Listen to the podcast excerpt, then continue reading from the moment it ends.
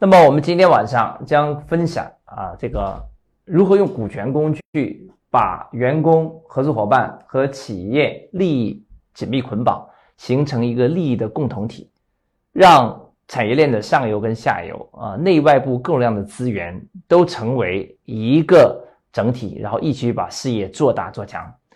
那么该怎么去实现我们的目标呢？我们今天晚上通过一系列的案例来做深度的分享。好，我们首先来讲到我们今天晚上第一个案例啊，来往下切啊。那么大家来看这张图片，那么看这张图片，应该很多人很熟悉这个场景啊。这实际上呢，就是一个典型的奶茶店的一个基本的装修。那么奶茶店实际上在中国有几十万家。啊，开遍大街小巷，各个商业广场到处都是。那么在复工之后，很多奶茶店呢也是开始他们啊这种经营了。那么今天晚上我所讲的案例不是奶茶店该怎么做啊？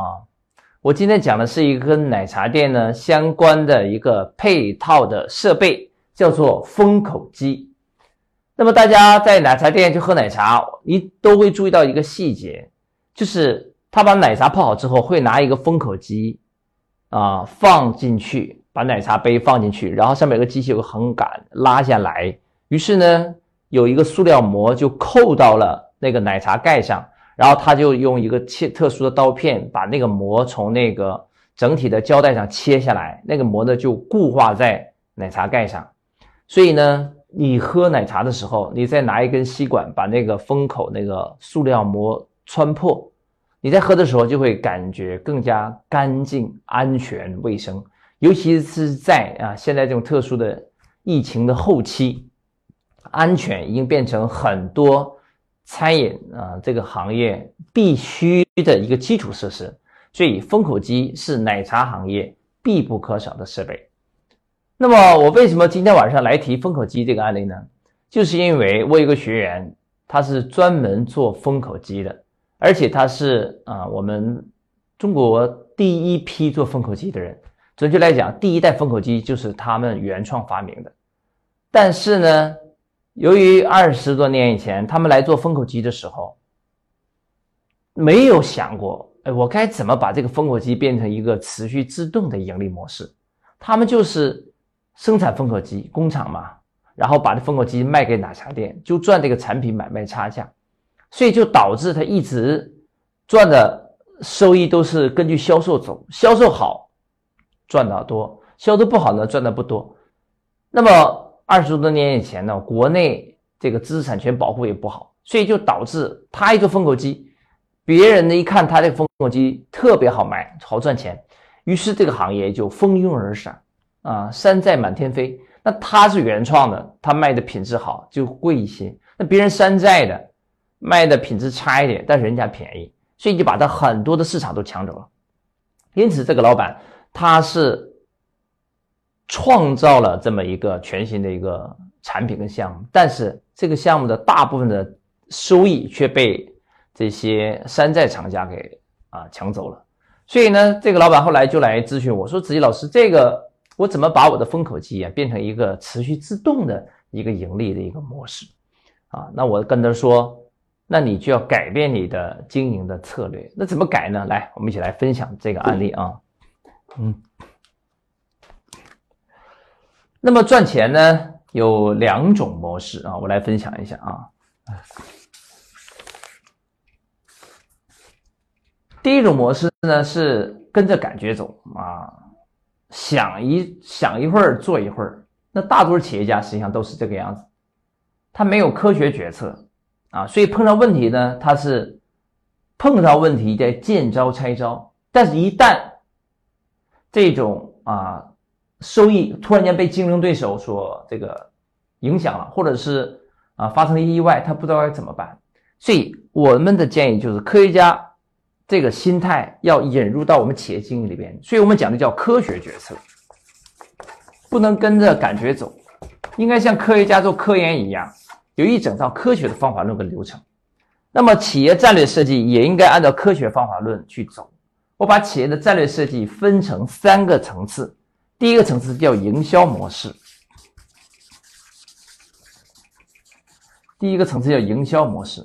什么叫营销模式呢？营销模式说白了就是研究客户，啊，追求的就是把产品卖掉。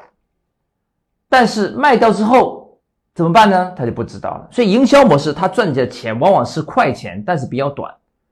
那么如何把收收益的周期拉长？我卖一次可以赚长期呢？这时候单靠营销模式不行，要怎么办？要去想办法重组产业链条，做跨界整合。那么我们称一种。重组产业链条的资源整合的逻辑就叫做商业模式。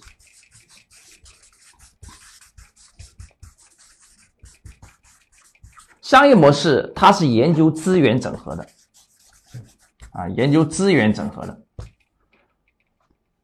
那么这个风口机这个项目，原来这个老板把这产品研发出来，然后就找到奶茶店去卖，卖一台赚一台的钱。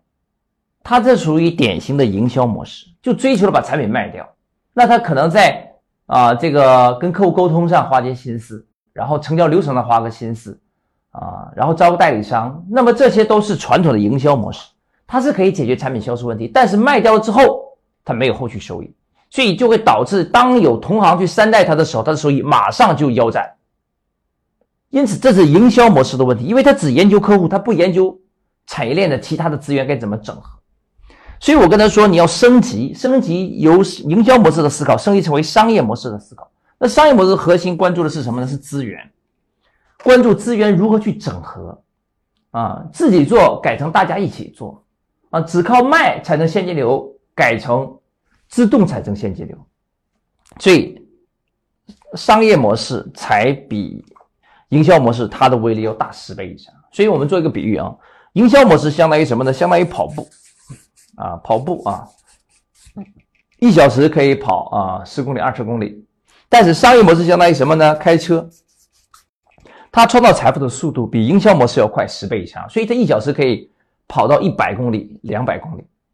但是商业模式也不是最完美的，商业模式再往上还有一个模式，因为所有资源中最重要的资源是什么资源呢？是现金流资源。啊，你看这次疫情。很多中小企业，尤其传统的地面服务业、餐饮行业，受到了巨大的冲击。为什么？就是因为中小企业的现金链很紧张，往往支撑不了三个月。那么就意味着大多数企业家，他现金流的管理水平是非常传统和原始的。所以，企业百分之九十以上的死亡原因，其实不是营销做的不好，也不是资源整合做的不好，而是他没有管理好现金流。因为大多企业家只会管理自己的现金流，他不知道其实社会还有很多的资金可以运作的，那么就要学习资金流、现金运作的方法，就要有一种模式，叫什么呢？叫做金融模式。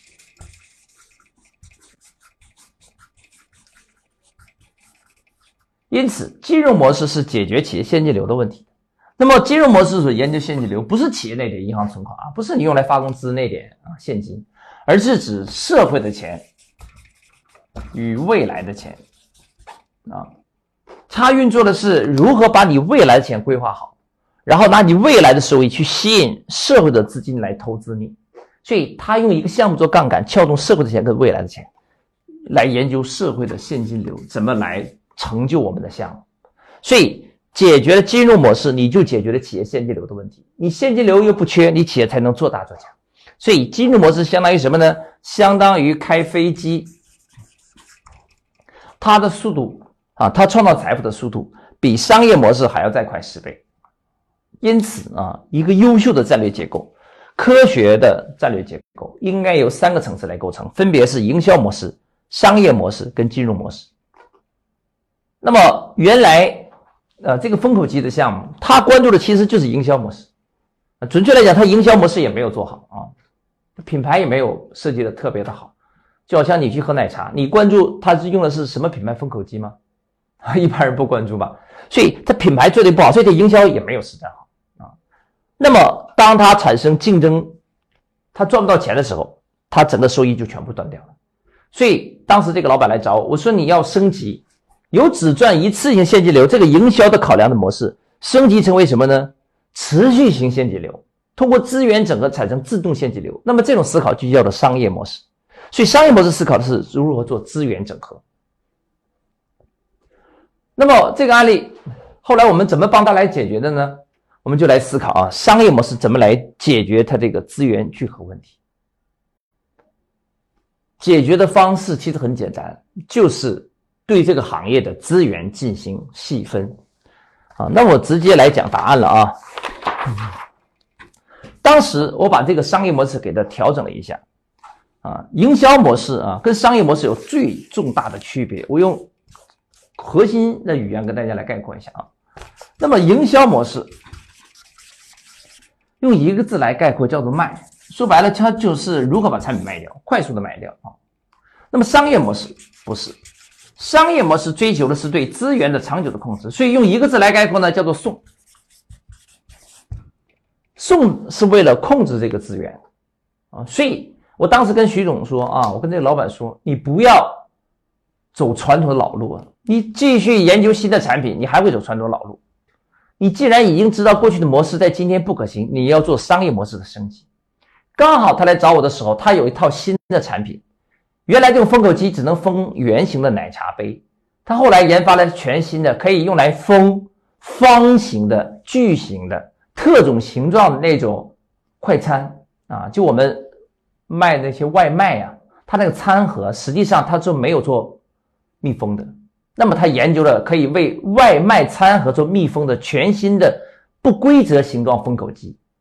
那么新产品出来之后，他又害怕走老产品的那种路路，所以我跟他说，你要有营销的思维，就是卖的思维，升级成为什么送的思维，送还能送出自动现金流来。为什么送能送出自动现金流呢？我们来看一下啊。所以大家要跟着我的思维，当你只靠卖来赚钱的时候，我们可以升级变成。啊，商业模式的思维，所以我当时跟他说：“你这样啊，这是他那个封口机，新型封口机啊。”我说：“我们换一个思路啊，我们现在不去像过去那样，我去这个卖这个封口机了。我怎么办呢？我把这个封口机送给奶茶店，我送给奶茶店。那你这样说，那你把封口机送给奶茶店，你不亏死了吗？你赚什么钱呢？好。”正常来讲，我们送奶茶店给封口机，我们一定是亏钱的。但是，我们可以跟奶茶店做一个什么呢？做一个交换。奶茶店除了需要封口机以外，它还需要很多耗材。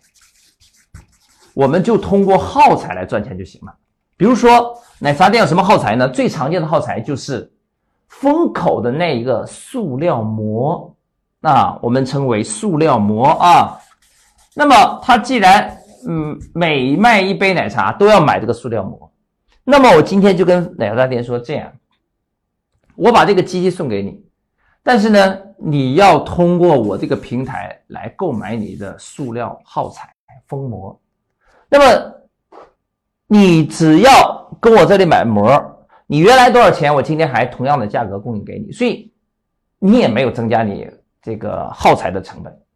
但是你跟我来买。你可以获得的封口机这个好处，而且我这个封口机目前啊，就我们独家有，别人也没有。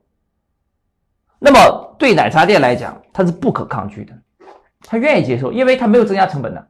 他原来也要买这个耗材呀，找任何一个买，价格一样，品质一样，那他为什么不找我们买？找我们买还能免费得到这个全新一代的不规则形状的万能型的封口机，所以他愿意。所以奶茶店他就不可抗拒，他就直接接受我们这个交易。那么，我又跟奶茶店说，那你每个月就要付我租金啊，付我这个封口机的租金。只有一种情况下你可以不付租金，比如说你每个月买我这个耗材超过四百五十元，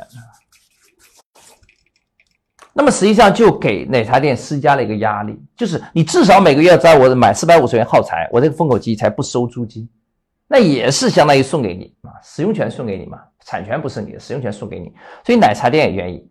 那么加了一个最低的一个耗材这个标准，它的好处就是特别差奶茶店我就可以不合作了，我就合作至少每个月可以买我基本耗材的，我就可以把相对合格的奶茶店过滤出来，然后跟我来合作。所以这套模式就让我们产生了什么呢？我说的商业模式所追求的叫做自动现金流。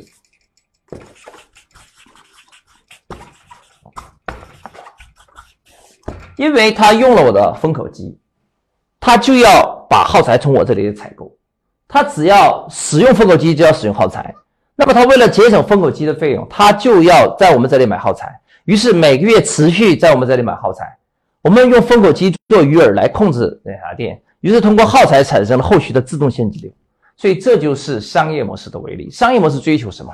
追求的就是通过赠送的方式来控制客户，控制资源方，然后产生直接的。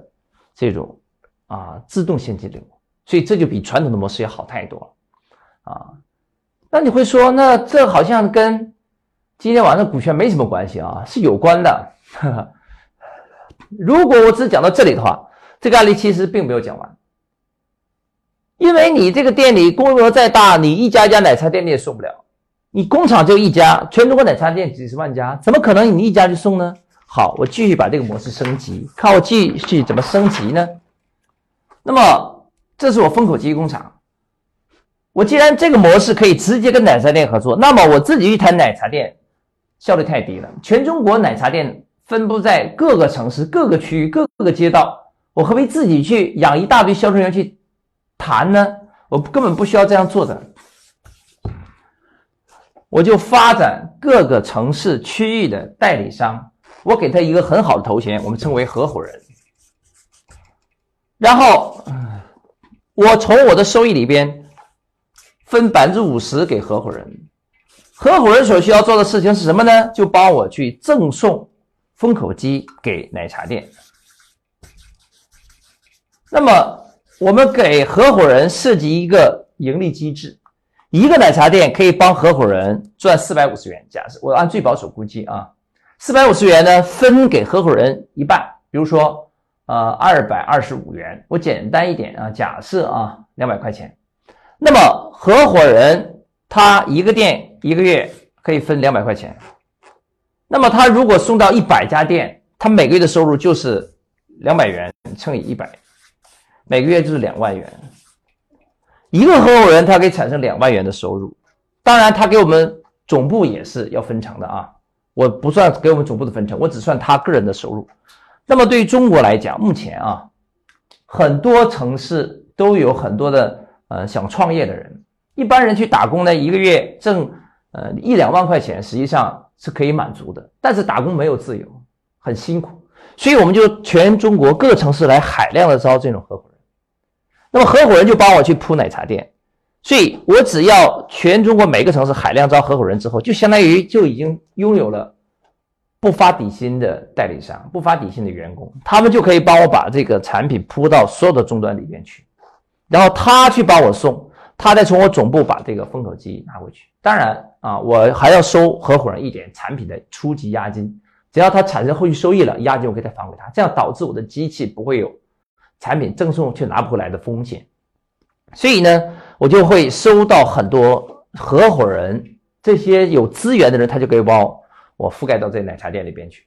而且我的合伙人他不用全职做，他兼职做就行了。比如说他原来就是啊这个美团小哥，或者说是做那个饿了么的外卖的，或者做其他行业的，只要他有奶茶店的资源，他做他其他的生意继续做，在这做其他生意的同时，帮我去跟奶茶店老板去签一个赠送协议，就可以额外赚到。比他本职工作还要多几倍的钱，所以这样的合伙人是非常容易找的。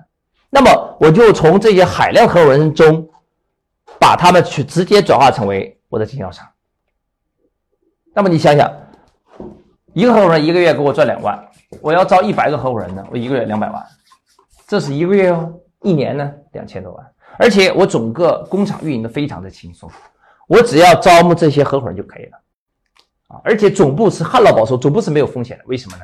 因为总部是收押金才把这设备给合伙人的，然后合伙人卖给这个奶茶店耗材的时候，直接呢总部就把这个耗材呢先卖给合伙人，合伙人再卖给奶茶店也可以。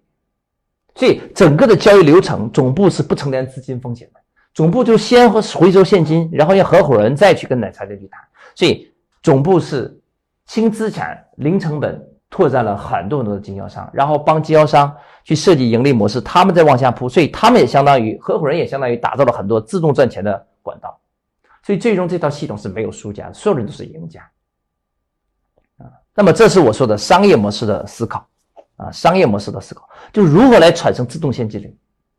但是这合伙人你又不能一视同仁，绝对做一段时间之后，有的合伙人感觉能力很强，那么我就把他发展成为什么区域合伙人，由他来管理下边的一些合伙人，从其他合伙人的收益中再拿出一点点给他。啊，那他相当于是大合伙人啊，或者叫区域合伙人，而这些人就普通个人合伙人。那么我就可以抓大放小，由大合伙人去管理这些小合伙人，所以我们总部的管理工作是越来越轻松的。而这些大合伙人，比如说一个月给我创造十万啊以上，乃至一个月给我创造一百万收益的，我怎么办呢？我为了留住他，我还可以对他进行股权激励，啊。比如说，我总部拿出一些分红权，跟他做业绩对赌。全中国十大合伙人做业绩排名，第一名，比如说所有的合伙人一年给我总创造业绩是一个亿，那么第一名他给我创造了一千万的业绩，那我就从分红里边给到多少比例呢？就一千万，一千万比上一亿，就他给我创造的业绩的比例就是我分红给他的比例。啊，比如说我拿出一千万来分，那么就把这个比例是百分之十嘛，我就一千万里边百分之十给他，他相当于拿一百万，以此类推。第二名，他如果给我创造了五百万的业绩，那就五百万比上总业绩一个亿，这个比例就是给这个人的合合伙人的分红比例，以此类推，我就可以把公司一部分的分红，比如说总共的百分之十的分红拿出来奖励给第一名、第二名，以至到最后第十名。相当于又把这些大合伙人又变成了公司的分红股股东，激励在哪里，忠诚度就在哪里。你激励什么，他就发生什么样的行为。所以我就通过普通合伙人来控制中能店，大合伙人控制普通合伙人，然后再把大合伙人再发展成我公司分红股股东，就通过一层一层级的控制，就把全中国这些奶茶店的资源全部牢牢控在我的手里。所以总部其实是可以做到轻资产的，但是它可以做到一个很庞大的事业。这就是如何用啊商业模式的方式去控制终端店，产生自动现金流；再用股权的方式去控制渠道，产生持续稳定的市场资源的驾驭，最终让企业轻资产实现啊自动收益模式，而且超越竞争啊。那么这是一个非常经典的一个案例，希望大家好好的消化吸收啊。啊，我希望讲完之后大家应该很有感触啊！你看，是同样的产品，其实到十几年前就可以用这套商业模式，那他为什么十几年之前他没有想到这样的模式呢？是因为他没有系统学过。绝大多数人他赚钱的方式是跟着感觉走，紧抓住梦的手。啊，什么意思啊？就是拍脑袋决策嘛。哎，我的机这么好，我去卖赚钱了，OK。所以他是重复过去的方法，重复过去的经验。那么。你用过去方法，你得到的是只能是过去的结果。如果他新的风口期还用过去的方法，就会怎么办？那还是卖了，卖过一段时间，三代出来打价格战，那岂不是产品又赚不到钱了吗？所以，产品能不能赚到钱，不只取决于产品本身，更取决于老板所使用的商业模式、金融模式、营销模式一整套的战略系统。所以，送给大家一句非常重要的话啊，就是战略决定成败。战略决定成败，就是真真正正决定企业成败的，不只是你的产品，不只是你的服务，更是你的战略规划。没有战略规划，风口期这个项目，他赚的就是什么小钱，因为他最多赚一两年，赚完之后，基本市场就混乱掉了，同行就杀价格战，他赚不到后续的钱。他花了那么多年去研发，投了那么多研发费，赚的都是小钱。为什么？因为他没有战略。跟着感觉走，只是重复过去的模式，重复同行的模式。但是，一旦有战略，他知道要分成营销模式、商业模式、金融模式。营销模式解决客户问题，商业模式解决资源整合、现金流、自动现金流问题，而金融模式让我去运作社会的资金、社会的人脉。所以，三个层次一架，整个战略结构出来。就我刚才说的，哎，别人卖我送，送完之后我赚耗材的钱，然后让合伙人帮我发展终端，我再用大合伙人控制小合伙人，然后把大合伙人发展成我的分红股东。于是我在全中国可能控制十个大的分红股东，我就控制了全中国几十万个奶茶店的市场。所以这就是战略的威力。有战略，你的财富能放大十倍乃至一百倍；没有战略，你可能就是赚了一点点小钱之后，然后就陷到价格混战之中去。所以这个老板的案例非常经典：二十年前没有战略赚小钱，二十年之后有战略赚大钱。那么，因此我们得出一句话，叫做“战略决定成败”。那么，战略从哪里来的呢？没有任何一个老板天生会设设计战略啊！你去问优秀的企业家，他一定是优秀的学习者。因为战略这个知识，它需要很多年的专心的研究，需要跨不同领域的知识的结结合。所以，战略决定成败。还有一句话叫什么？叫做学习改变思维。